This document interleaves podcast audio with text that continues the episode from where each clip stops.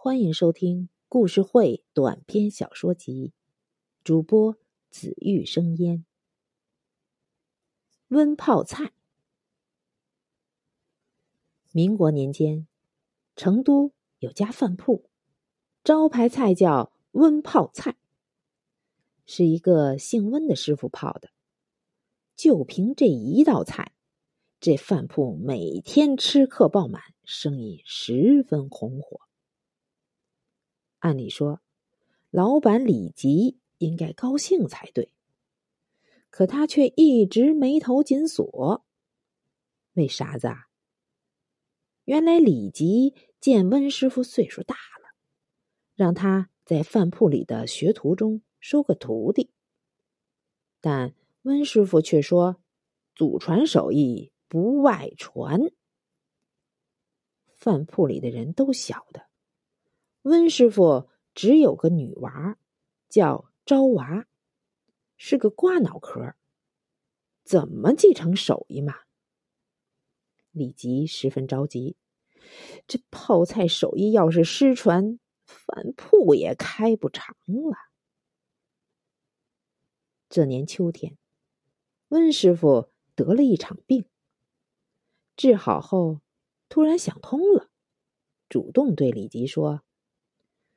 唉，十年前老家发大水，是你收留了我们父女。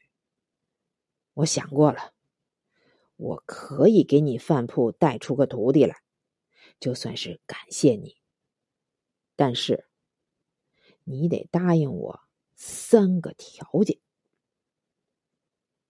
李吉一听很高兴，啥子条件？温师傅慢吞吞的说：“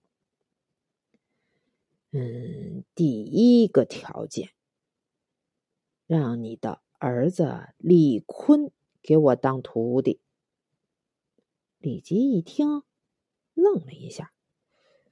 李坤是个闷葫芦，那脑壳也不算灵光，为啥偏偏选中他呢？见李吉一脸的不解，温师傅说。你要是找别个来学，学会了不给你干，你怎么搞？还有，李坤是我看着长大的，心眼实在，是块学泡菜的料。李吉觉得有道理，答应了。有的，另外两个是啥子条件？温师傅回答说。这两个条件，你可要仔细考虑好了。我不勉强啊。他顿了顿，慢条斯理的说：“嗯，我打算回老家新繁养老去，让李坤跟着我回去学。”李吉一听着急了：“您回去了，泡菜？”谁来搞？温师傅笑了笑，这个不是问题。我回去后两个月就给你送一批泡菜，直到李坤学会为止。李吉答应了。温师傅点点头，终于说出了。第三个条件，最后这个条件嘛，就是让李坤跟昭娃结亲，到我家当上门女婿。李吉一下子毛了，您啥子意思啊？我看您是诚心耍人，根本就不想收徒弟。温师傅慢悠悠的回答：“我啊，早就跟你说过，祖传手艺传内不传外，只有李坤成为温家的人，我才不违背祖训。”李吉无话可说，过了半晌才说：“这事儿得问问李坤的意见。”果不其然，李坤听了也是一百个不愿意。李吉叹了口气：“哎，不愿意就算了，明天我就把饭铺门关了。以后你想吃啥子喝啥子，自个儿想办法，我不管了。”李坤闷声说：“不管就不管。”李吉听后哭笑不得：“你这个瓜娃子，怎么就不明白？老子这是缓兵之计。”给你把话说明了吧，你最多受两年的憋屈，只要把手艺学到手，转身就把那个瓜脑壳秀了。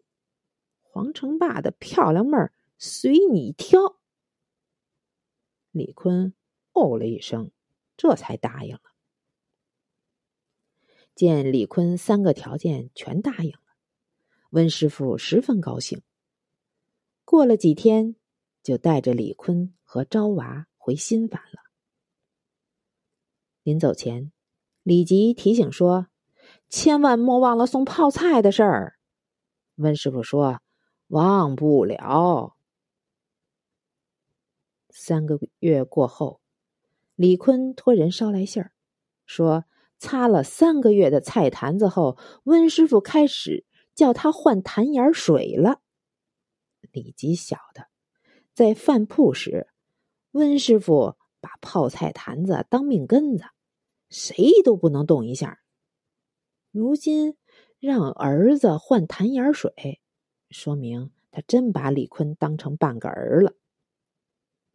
李吉的心也终于踏实下来。只要熬过两年，儿子就是温泡菜的正宗传人了。